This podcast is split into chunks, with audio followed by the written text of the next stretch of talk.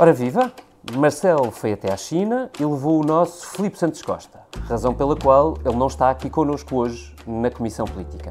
Foram de avião, pois claro, o que me dá pretexto perfeito para o nosso habitual patrocinador. Este episódio tem o apoio da TAP Air Portugal. Dê asas ao seu negócio e ganhe dinheiro enquanto voa. Adira já ao programa da TAP para empresas em tapcorporate.com.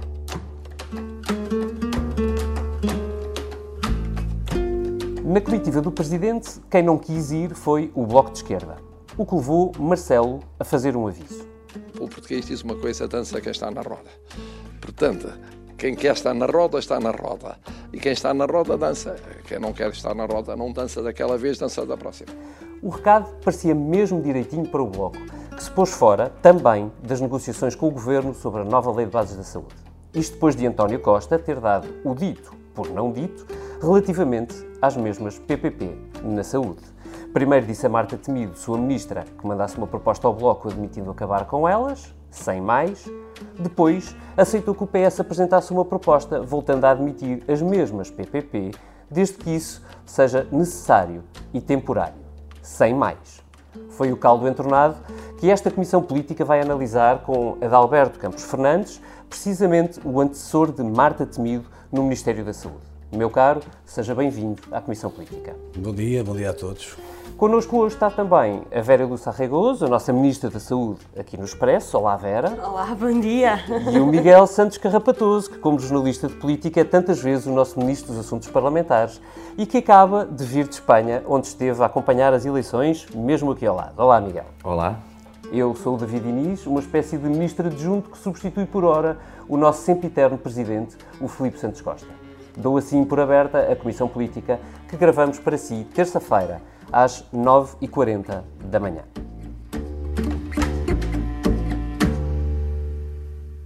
Que é muito importante que exista uma lei de bases da saúde, deve ter o consenso mais alargado possível, mas também não temos que nos deprimir com a ausência de apoio de partidos que nunca apoiaram o Serviço Nacional de Saúde e que, se o fizessem agora, seria, aliás, uma grande vitória histórica do Serviço Nacional de Saúde mas, enfim, o Serviço Nacional de Saúde tem passado bem sem o seu apoio ao longo destas várias, destas várias décadas.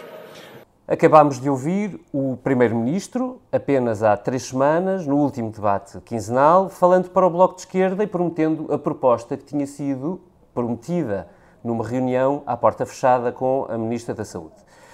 Adalberto Campos Fernandes esteve quase três anos no Conselho de Ministros, que era liderado por António Costa, e chegou a lançar um concurso para uma PPP em Cascais, que ainda não avançou, tanto quanto sabemos, não por razões ideológicas.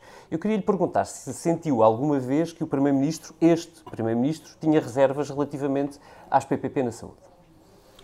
Bom dia mais uma vez. Não, de maneira nenhuma. Aliás, o Primeiro-Ministro, como qualquer outro membro do Governo, trabalha em função daquilo que são os objetivos fixados no próprio programa do Governo e, portanto, nós todos fizemos ao longo destes três anos, e tenho a certeza que continuará a ser feito agora, eh, o cumprimento do programa do Governo. E o que o programa do Governo dizia era muito claro avaliar cada uma das situações em concreto, fazer a prova ineludível do interesse público e, se o interesse público se afigurasse evidente, naturalmente, lançar uma nova oportunidade de concurso, melhorando os termos desse mesmo concurso e procurando com isso servir melhor os cidadãos e servir melhor eh, os recursos financeiros isso do muito pragmatismo, não é? Muito pouca ideologia, muito pragmatismo. É o programa do Governo. O programa do Governo, eu estou-lhe a citar de memória aquilo que foi escrito no programa do Governo e aquilo que foi executado durante este, e que está a ser executado neste mandato. foi escrito também por si, no programa e por do outras pessoas. De qualquer das maneiras, vamos ver. Nós estamos a falar de coisas diferentes. Estamos uhum. a falar do cumprimento do programa do Governo. A legislatura ainda não terminou, terminará apenas em outubro deste ano. E estamos a falar de uma abordagem prospectiva, de natureza programática ou política, se quiser, para os próximos 20 anos. São coisas completamente diferentes. E aqui eu diria que na discussão dos próximos 20 anos eh, deve prevalecer aquilo que me parece que está a prevalecer agora, que é o bom senso. Eh, não é avisado diria que nós incluamos numa lei que enquadra o funcionamento democrático do setor, que é para ser trabalhada ou enquadrada por soluções políticas que podem ser divergentes ao longo dos próximos anos. Que nós tragamos, digamos, para dentro uhum. do processo legislativo matérias que são matérias eh, de natureza executiva e de natureza de opção política. Eu dou-lhe um exemplo. Não impede, não há nenhum impedimento a que os partidos, na campanha eleitoral de outubro, para as eleições de outubro, digam claramente ao que venham, aqueles que, por exemplo, admitem a gestão privada uh, dos hospitais públicos, uhum. aqueles que não admitem, aqueles que querem fazer, como o PSD, uma aproximação mais ampla desse modelo, aqueles como o PS e, outros, e o PSB e o Bloco têm uma posição mais favorável à gestão pública, e isso é uma opção que deve ser colocada aos eleitores no momento da decisão eleitoral e não forçar um condicionamento um condicionamento político que ultrapasse muito o período de uma legislatura. Eu tenho só duas perguntas para si antes de passar à, à Vera. Um, a primeira é se acha que o Partido Socialista, uh, ou se quiser, é se esta maioria que hoje existe no Parlamento, se tem mandato político, tendo em conta os programas eleitorais, para fazer uma lei fechada a PPPs. E a segunda, por, porventura, um, mais difícil de responder, que é entre nós todos que aqui estamos, uh, nesta comissão política, uh, o Adalberto Campos Fernandes é, obviamente, a pessoa que melhor conhece o Primeiro-Ministro, trabalhou diretamente com ele durante três anos. Se consegue uh, ter uma explicação sobre porque é que o Primeiro-Ministro chegou a admitir uma versão tão fechada da, legisla da legislação?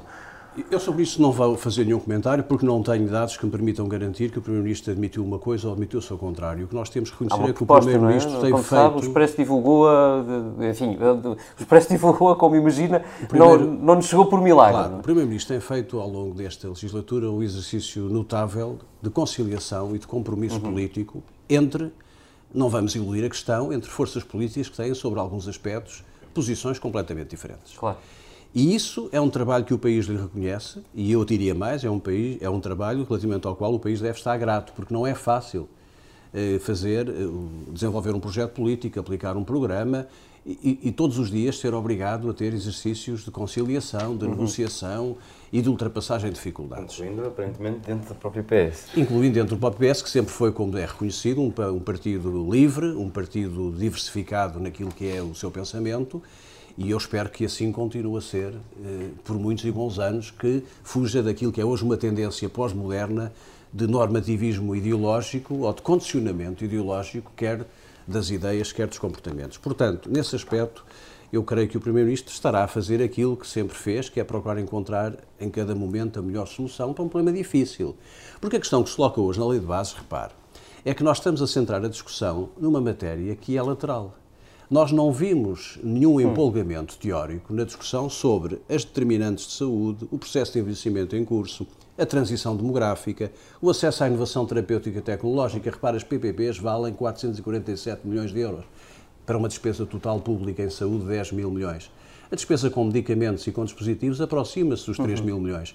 Portanto, nós estamos aqui a criar. Um estamos enfoque... a fazer uma discussão sobre 4% da saúde. Obviamente um enfoque que tem naturalmente um caráter emblemático, eu admito tem um caráter até de princípios. Eu compreendo que hajam forças políticas que, por princípio, achem que os privados não devem ter nenhuma intervenção na saúde. Bom, mas então temos de discutir o papel da Rede Nacional de Cuidados Continuados Integrados, que mais de 3 quartos é gerida e, e, e, e, proporcionada por privados. Temos que ver se as farmácias comunitárias, as 2.500 farmácias comunitárias que consomem enormes recursos, volumes de recursos financeiros, também podem ser privadas. Eu acho que esta questão do privado quer dizer, do setor convencional, esta, esta questão esta questão eh, que estamos a, a, ter uma tensão ideológica, eu, eu caracterizaria isto como uma tensão ideológica, no sentido de dizer que há um ponto específico que é responsável por todas as dificuldades relativizando aspectos relacionados com o investimento, com, com a diferenciação tecnológica, etc. Só dizer, dos, o Bloco de Esquerda não, não, custou, não, coloca a questão dos privados só na questão das PPPs hospitalares. Eh, eh, para ser uh, objetivo, é, é, bastante mais alargado do que isto. O que tornou foi a questão das PPPs muito simbólica Sim, nesta, isso é, nesta isso é completamente Isso é completamente inconsciente. Se fosse só para as PPPs, até poderia ser uma coisa de menor importância, eh, além da crítica por ser de facto uma posição muito ideológica numa lei que deve ser para todos e de todos, porque é isso que é o Serviço Nacional de Saúde e não só da esquerda ou só da direita.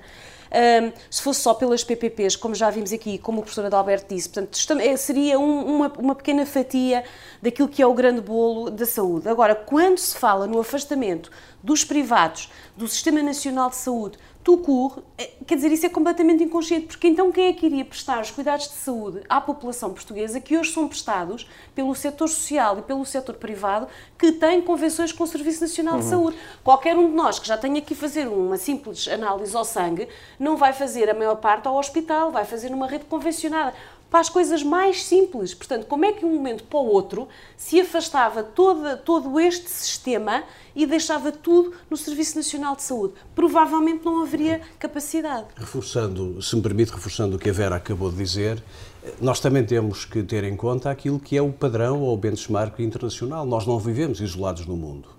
Nós estamos a querer eh, condicionar ou formatar um modelo que em, todo, em toda a parte do mundo eh, não está atestado. Quer dizer, a integração total das prestações de saúde no, no perímetro público, para além da questão orçamental que colocaria à cabeça, nós temos uma despesa total em saúde em Portugal de 17 mil milhões de euros, enquanto a componente pública são 10 mil milhões. Portanto, haveria logo à partida uma incapacidade material de prover esses recursos públicos.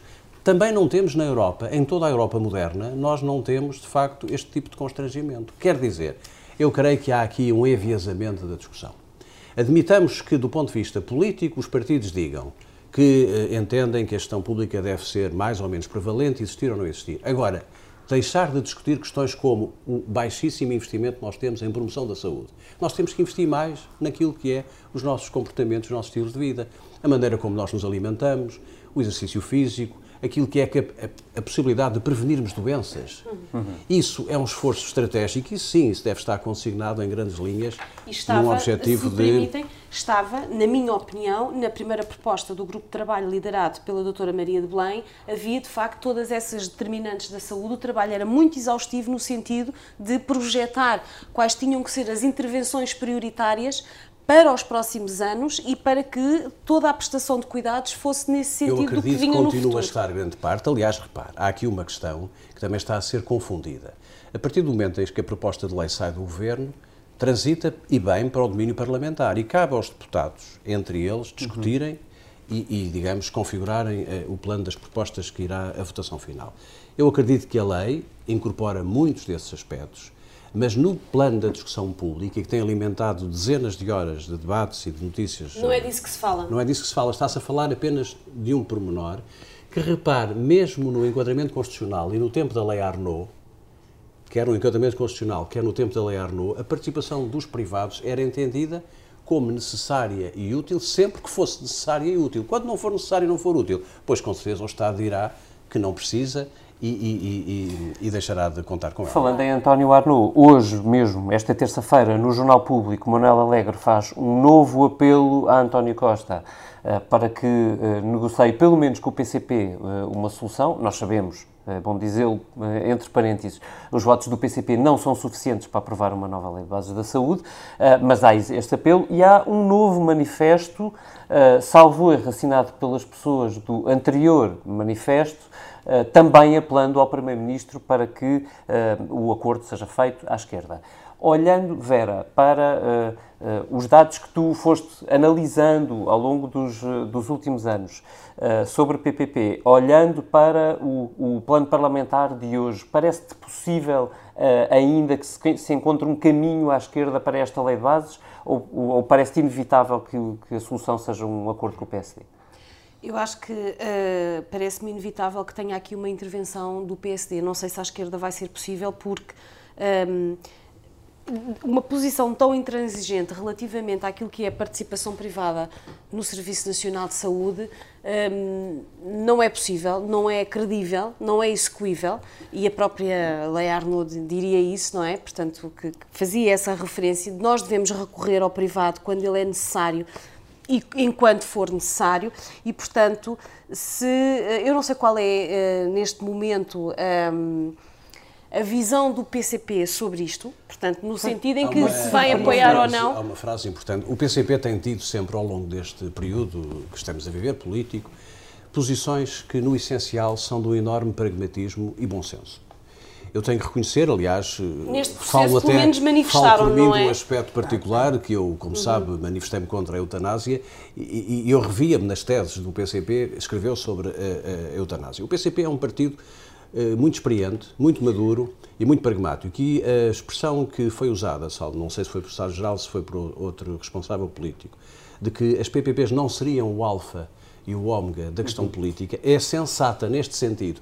Há a montante das PPPs matérias, tanta matéria sobre a qual é possível o PS e o PC se entenderem, que eu creio que a margem para diálogo e para trabalho parlamentar. eh, Mas aí continuamos da- a ter que ter também a intervenção do PST, não é? Deixem-me só aproveitar o o pretexto que o Adalberto Campos Fernandes nos dá para pedir à Joana Beleza que introduza o que disse Jerónimo de Sousa no último 25 de abril sobre este tema.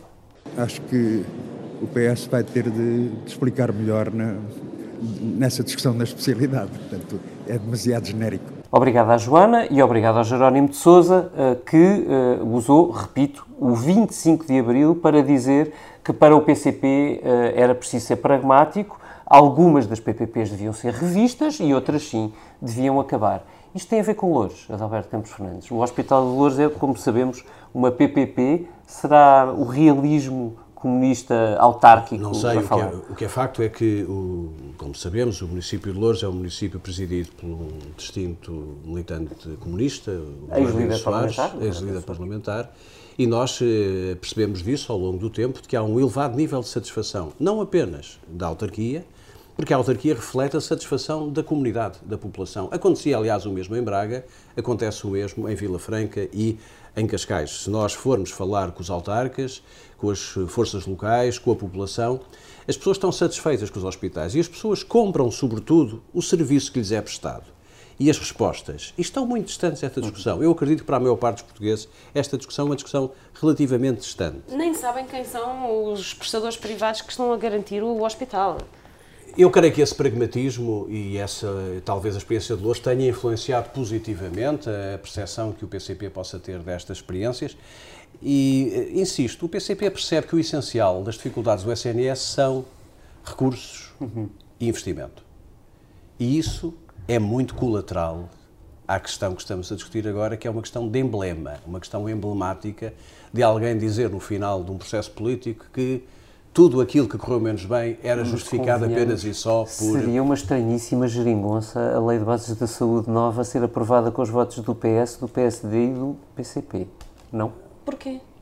Não, não, não vejo, não vejo porque, porque pudesse ser uma estranha geringonça. Eu acho que aqui o valor que deve prevalecer é o do Serviço Nacional de Saúde e a importância do Serviço Nacional de Saúde para os portugueses é transversal a todos os partidos. Todos reconhecem que, de facto, é essencial mantê-lo, dar-lhe sustentabilidade e, portanto, o ser partidos da esquerda com partidos da direita não acho que seja de todo estranho, acho que até revela alguma maturidade política. Uh, Daqui uh, aproveito para introduzir o nosso Miguel Carrapatoso, ou Miguel Salve Seja, exatamente.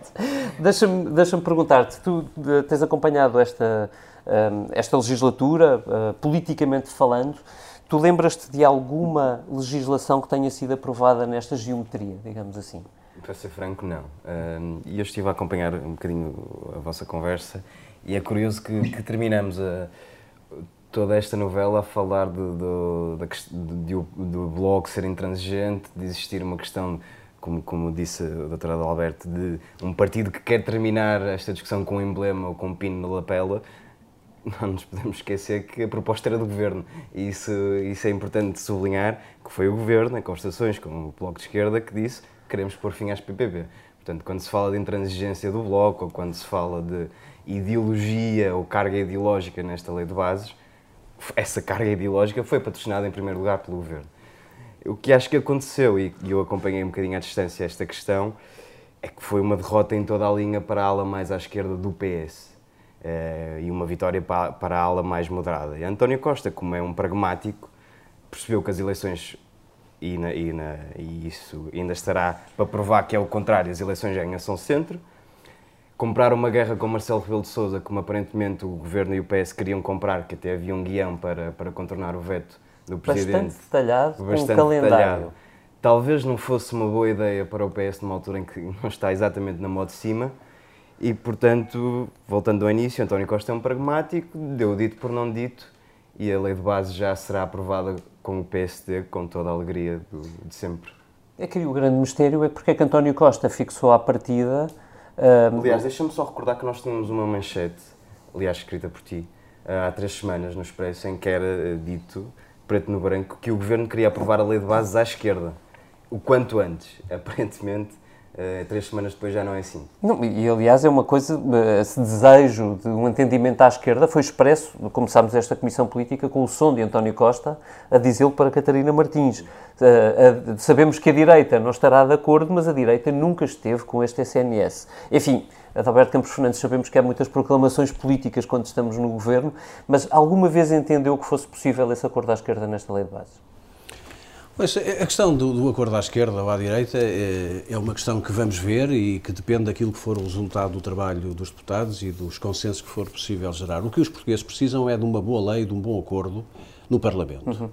E se for possível fazê-lo com mais do que dois ou três partidos, isso inclusivamente eh, foi no espírito da proposta de Maria de Belém Roseira, havia a ideia de que para além dos partidos que apoiam o governo, o próprio PSD, nomeadamente uhum. o PSD, se pudesse reconhecer, mais que não fosse até por uma abstenção que permitisse, digamos, consolidar o valor da lei, isso seria o ideal. Quer dizer, seria o ideal do ponto de vista do interesse das pessoas. Quando uhum. nós radicalizamos processos eh, que são processos transversais, que têm uma dimensão política eh, muito mais vasta do que um acordo conjuntural, eh, nós naturalmente estamos a fechar a política, não estamos a abrir a política.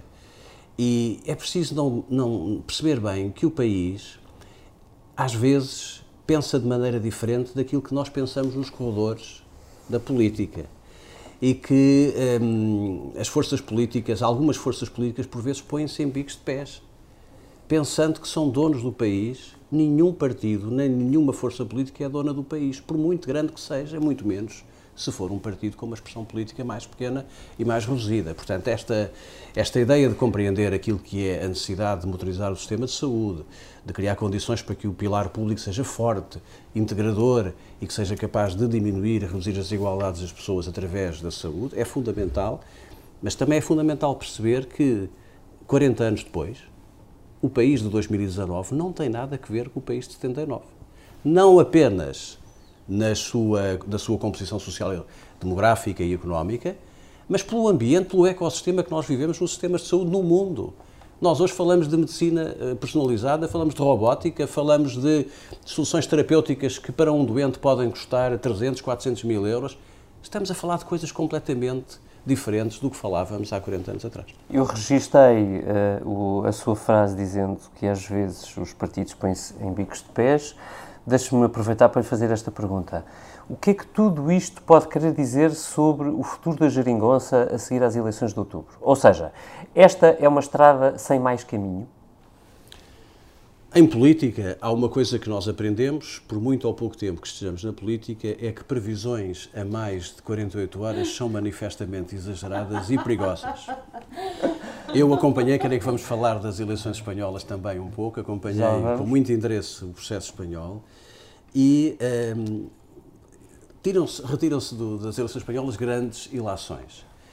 E, e fazer previsões sobre uh, aquilo que vai ser geografia política ou aquilo que vai ser uh, o acordo de governo no pós 5 de outubro, ou 6 de outubro, melhor dizendo, de 2019, é, neste momento, um exercício de estultícia pura. Uma coisa é certa, as qualidades que o Primeiro-Ministro tem revelado ao longo destes quatro anos e revelou no princípio da construção da solução não se perderam, estão intactas. É de facto talvez o político hoje na Europa mais pragmático, com maior qualidade negocial, com maior capacidade de encontrar soluções quando, eu digamos, o, o buraco se estreita, ele consegue alargá-lo, e isso tem servido bem não só a afirmação do Partido Socialista, que hoje na Europa é um dos partidos mais fortes e mais que influencia mais a política nacional, mas tem servido bem o país. Os resultados do país são bons, quer dizer, não vale a pena iludir as questões. E resultam muito desta capacidade de fazer a política, eu diria quase o tricô político muito fino, quase ao dia. Mas não nos deu a sua opinião. A minha opinião. Uma edição da Geringonça? Obrigado, obrigado, Miguel, por essa insistência. Ouça, a Geringonça tem tido coisas fantásticas Mas... e tem tido coisas relativamente às quais eu pessoalmente eh, acho que são menos positivas. Um, mas o balanço é o balanço que vai levar os portugueses em, em 6 de outubro a votar. É um, os portugueses fazem sempre o juízo de integração. Houve coisas que correram menos bem, houve coisas que correram melhorzinho. E depois olham para o lado, olham para a alternativa. E ao olhar para a alternativa, o juízo que fazem muitas vezes vale mais o certo do que o incerto. E nós temos bons resultados na economia, no emprego, nas contas públicas, nos juros da dívida, indiscutíveis bons resultados os portugueses poderão pensar, ok, aqui e ali nos serviços públicos houve alguma dificuldade, houve alguma, houve alguma debilidade no investimento, as coisas não correram tão bem, mas, eu, mas quando decidirem o voto vão fazer um juízo muito uh, de bom senso. O, o, os portugueses têm esta qualidade do bom senso. O que vem a seguir? Bom, dependerá daquilo que for o resultado da, e da correlação das forças. Nós não sabemos hoje se o PS pode ter um belíssimo resultado ou um resultado menos bom. Vamos ver, há muito caminho pela frente. Antes disso, temos as eleições europeias que são um teste do algodão, eu diria que é uma espécie. Nunca tínhamos tido eleições europeias a cinco meses de eleições legislativas, é inédito. Vai ser um bom barómetro. É uma espécie de teste do algodão não engana e, portanto, eu acho que até lá... Por acaso, pequena correção, tivemos uma vez, salvo erro, em 2009 e em 2009 uh, eh, o mesmo Paulo Rangel venceu as eleições para o PSD que Manuela Ferreira Leite perdeu para o PSD nas legislativas que seguiram 5, 6 meses depois são interpretações completamente... Que, não, não, isto são só factos. Não, digo, só, o que quero dizer é a interpretação eleitoral que o, que o cidadão faz é totalmente diferente.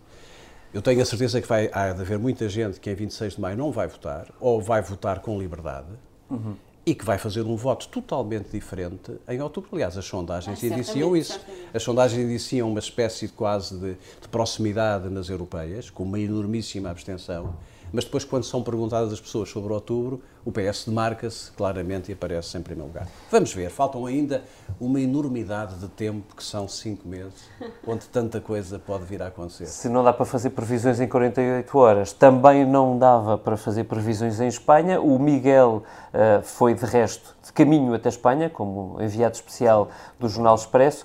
Uh, Miguel, o que é que mais te surpreendeu nas eleições espanholas, naquela reta final da campanha e nos resultados? Bom, para, para os nossos ouvintes, é preciso dizer que eu tive dois dias a acompanhar exclusivamente o Vox, uhum. o partido de extrema-direita que, que uhum. teve grande sucesso nessas eleições, e isso foi de facto o que mais me Foi mesmo um grande sucesso, parece-te? É uma pergunta aberta, não é uma certeza. É Tenho... um sucesso, tendo em conta que eles não tinham expressão eleitoral. Ambicionavam mais, as sondagens apontavam para algo mais, uhum. ficou aquém do que diziam as sondagens, mas não podemos esquecer que é um partido de extrema-direita ultradireita. Tem dias, tem dias. Tem, tem dias. Dependendo de quem olha para ele, pelo menos.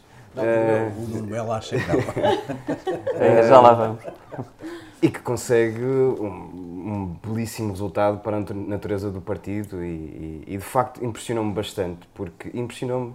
Uh, há um certo. Há, há, vários fatores que concorrem para, para este sucesso eleitoral do, do, do, Vox, problemas que nós não temos cá, como a pressão migratória, como a questão da, da coesão territorial. Uh, há depois problemas que podem, e aí já é possível fazer o paralelismo com, com Portugal, que é a questão da, da violência de género. O Vox assumiu-se como um partido que é contra a, a, a, lei contra a violência de género, ou seja, que, que tem um discurso que diz que basicamente assente no, as mulheres são dependentes e não precisam do, dos homens para proteger, e esta lei contra a violência de género está a acabar com a, a presunção de inocência para os homens, ideias que, que colheram junto ao, ao... E porém, aquilo que pareceu ver-se no resultado final foi que a mobilização que o Vox trouxe, ou que conseguiu, os 10% que conseguiu, acabou por mobilizar também um eleitorado uh, nacional espanhol.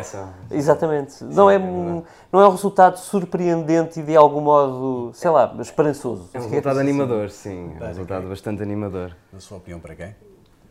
Quando, quando o David diz que de facto houve uma mobilização para impedir um crescimento do, ah, do Vox. É porque uh... uma participação, só um registro, sim. participação em Espanha eleitoral foi de 75%, coisa que em Portugal não acontece há 40 anos, sim. ou seja, basicamente desde o início da nossa democracia. Um, diz, conseguimos ler isto diretamente, ou seja, que, é, porque esta participação é uh, alguma mobilização pelo Vox, mas também uma contrarreação? É uma, é uma leitura possível e é uma leitura bastante animadora. E dizia há pouco que o, que o Vox tem uma, uma agenda ultraconservadora. E uma das coisas que me impressionou foi, foi ver, e aqui não estou a fazer juízo de valor, foi, foi impressionou-me foi ver uh, jovens adultos com 18 anos, as primeiras eleições, uhum. a defenderem com, com unhas e dentes a agenda do Vox, incluindo algumas uh, jovens mulheres, perfeitamente à vontade com, com, com a agenda do Vox. Um partido que é, que é quase militarista, deixou uma grande sensação de déjà vu, porque lembrava muito de Bolsonaro e dos coronéis de Bolsonaro. E, e o, o, Vox teve, no, no, no, comício que eu estive em Sevilha, falou inclusive um coronel já, já, já retirado, e, e, o discurso era exatamente igual ao de Bolsonaro. Isso, de facto, é, é um déjà vu. E depois a questão da pressão migratória era um discurso exatamente igual a Le Pen, igual a, a Salvini. E depois Nuno Melo, e agora vou, vou passar a bola à doutora Adalberto, Nuno Melo diz que que, que não, que, não que, que, o Vox não é um partido de extrema-direita, ao mesmo tempo que diz que foi muito, foi muito positivo o facto de se ter criado um cordão sanitário à volta da Orbán. Numa das entrevistas de, de, de Abascal, Santiago Abascal, ele dizia que se identificava muito com Orbán. Portanto, deixo só aqui a nota. Eu, eu estava, eu estava a ouvi-lo e, e, estava. Um, Veio-me à cabeça uma ideia eh, que é um pouco diferente da sua, da sua análise, que é esta. Eu creio que em Espanha não há, apesar de tudo, não houve grandes novidades. Nós temos hoje pela frente duas Espanhas. Duas metades que relativamente se consolidaram. Repare que a direita espanhola mantém, grosso modo, o número de eleitores que tinha. É uma direita diferente. O que aconteceu, e é aí que eu queria chegar, é que saíram do armário, saíram do armário do PP, aqueles anteriores militantes e votantes PP da direita mais tradicional e mais nacionalista que estava dentro do PP como existe em Portugal também, nos partidos do centro-direita em Portugal, essa direita oculta, que é uma direita mais nacionalista e mais radical. Há um aspecto curioso. Felizmente, o, a Espanha levantou-se e a adesão maciça ao processo eleitoral conteve o risco do crescimento do Vox para níveis que as sondagens indiciavam que podiam chegar aos 14, 15%. Isso significa que o centro ergueu-se e prevaleceu o bom senso das pessoas que rejeitam a abordagem extremista da política. Outro aspecto interessante, que tem sido pouco falado, é que o PSOE ganhou muito em estar sozinho. Ganhou muito em estar sozinho porque tem um resultado extraordinário, afirma-se hoje na Europa como um dos dois partidos socialistas com maior envergadura e maior peso político. Imagino que o outro seja o português. E o, poder, o português, exatamente. E, e repare, o Podemos desce. E desce e perde votos fundamentalmente para o PSOE. O que significa que o espaço que Está a Europa. A ver um, um horizonte Exato. que se pode aplicar a Portugal? Estou a ver que a vice-presidente do PSOE disse há dias que Quer encarava a possibilidade de governar-se sozinhos naquela formulação muito conhecida do uhum. pisca-pisca. Uhum. É arriscado, é perigoso, é inseguro, eh, mas naturalmente exige uma grande capacidade de negociação. Mas eu não sei se o PSOE não terá muito a ganhar com um percurso mais próprio, identitário, porque o PSOE, havendo em Espanha uma questão territorial que não existe em Portugal Sim. e uma questão nacional, o PSOE aplica-se muito aquele princípio, diz-me com quem andas, diz-te com és, e há questões que têm a ver com a questão catalã que serão fortemente penalizadoras para o PSOE se o PSOE fizer uma coligação de governo que não seja muito acautelada, muito, muito, muito blindada relativamente aos riscos da, da Espanha nacional. Está aqui um uh, tiro em jeito de aviso. Miguel, acaba. E é também um outro aviso. O Dr. Adalberto Campos Fernandes falou na questão do, do PP, que tem uma derrota enorme nestas eleições. Perdeu mais de metade da bancada. E, e, dizia que foi há, há aqui uma, uma questão de, de, transferência de votos para o Vox e para os cidadãos, mas também para o Vox. Uhum.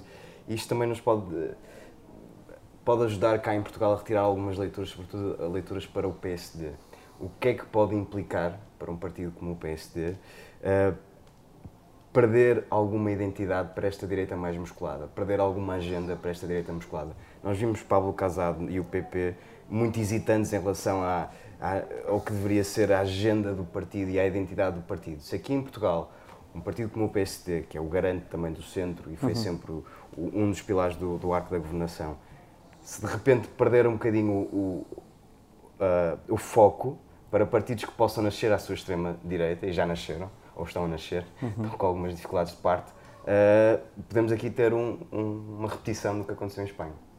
Muito bem, veremos o que nos dão as próximas eleições europeias, veremos também o que nos trazem as legislativas à frente. Este é o momento para uh, dizermos o que não nos sai da cabeça. Começava pelo Adalberto Campos Fernandes. Uh, meu caro, o que é que esta semana não lhe sai da cabeça? Olha, ainda não me sai da cabeça, até porque vi uma reportagem muito interessante feita sobre os, os riscos e, a, e, a, e, o fenómeno emergente da, da, cristianofobia, que sucede a esta questão da islamofobia, que é muito, tem sido muito falada. Não me sai da cabeça o terrível atentado do Sri Lanka, eh, pelo sinal que dá da fragilidade dos Estados, da incapacidade dos Estados serem capazes de proteger os seus cidadãos e por aquilo que parece ser um movimento inorgânico das forças radicais, nomeadamente ligadas ao Daesh, que estão a usar, de facto, o, o, terror em países pouco estruturados para, de facto, fazer uma confrontação e uma guerra que tem, acima de tudo, virada contra inocentes e que tem, acima de tudo, um cariz eh, fundamentalista religioso. Eu creio que é uma matéria que tem merecido pouca atenção e pouca reflexão da Europa, mas ela está cada vez mais à nossa porta e, portanto, é por essa razão que, esta, que este atentado terrível não me sai da cabeça. Uhum. Ontem mesmo, al-Baghdadi, o suposto líder da Al-Qaeda, reapareceu, foi na segunda-feira. Vera Lúcia, hum, a ti, o que é que não te sai da cabeça esta semana? A mim não me sai da cabeça uma proposta liderada, uh, ou neste caso expressa pelo, pelo deputado social-democrata Ricardo Batista Leite, de vender cannabis para fins recreativos nas farmácias. Uh, sendo o deputado médico, uh, acho que a proposta é ainda mais estranha porque as farmácias estão associadas a um espaço de saúde para tratar uh, algo que, quando nós não estamos bem, e vender um produto recreativo como cannabis na farmácia, acho que é subverter toda a lógica daquilo que é ir a um espaço de saúde para comprar qualquer coisa para me tratar. Não é uma proposta nova do Ricardo Batista Leite do PSD, ele já tinha falado dela aqui há uns meses, certo? Aliás, ele foi um dos grandes dinamizadores da ideia de, da dos fins terapêuticos da uhum. cannabis e da, da generalização um pouco dessa substância ativa, se quisermos, uhum. para terapêutica. Um debate interessante para seguir, também nas páginas do Expresso nos próximos dias. Uh, Miguel, não sei se a tua sugestão de o que não te sai da cabeça, porventura está uh, influenciada por este espírito da cannabis livre. Não, acho que não. Uh, não. O que não me sai da cabeça foi algo que li nesta semana que estive fora e vou, vou ler, é muito rápido. Sem mandato para fazê-lo, porque não está em parte nenhuma do programa de governo, o ministro está a impor uma ideologia de género. Está a implementar esta treta nas costas dos cidadãos. As crianças não podem ser cobaias. Deixem as crianças em paz. Isto eu não li em Espanha, ou melhor, li em Espanha, mas não da comunicação social espanhola. Isto é uma, são declarações de um deputado do PSD em Portugal, Bruno Vitorino, contra aquilo que é o referencial de educação para a saúde do governo, que diz, entre outras coisas, que é preciso educar as crianças para compreender e respeitar a diversidade na sexualidade e na orientação sexual e ter uma atitude positiva no que respeita à igualdade de género. Portanto, isto é uma treta para o nosso deputado do PSD, Bruno Vitorino, que tem assim uns arzinhos de Espanha. A mim, o que não me sai da cabeça é mesmo a blague de Nuno Melo dizendo o seguinte: o presidente do Vox era do PP. É um basco filho de um histórico do PP que, no essencial, tem a agenda política do PP com duas diferenças fundamentais que têm a ver com as tradições que mobilizam muito em Espanha: a festa taurina e a caça. E depois uma outra circunstância que levou a que fosse considerada radical: a questão das autonomias, afirmou Nuno Melo, esquecendo tudo o resto. Para o Nuno Melo vai, portanto, a nossa sugestão musical desta semana, com o agradecimento prévio a todos neste programa, em especial a Alberto Campos Fernandes, mas também à Joana Beleza, que esteve na edição multimédia, e à ilustração do Tiago Pereira Santos. Fica então o bombom ou as bombocas para o Nuno Melo. Até para a semana.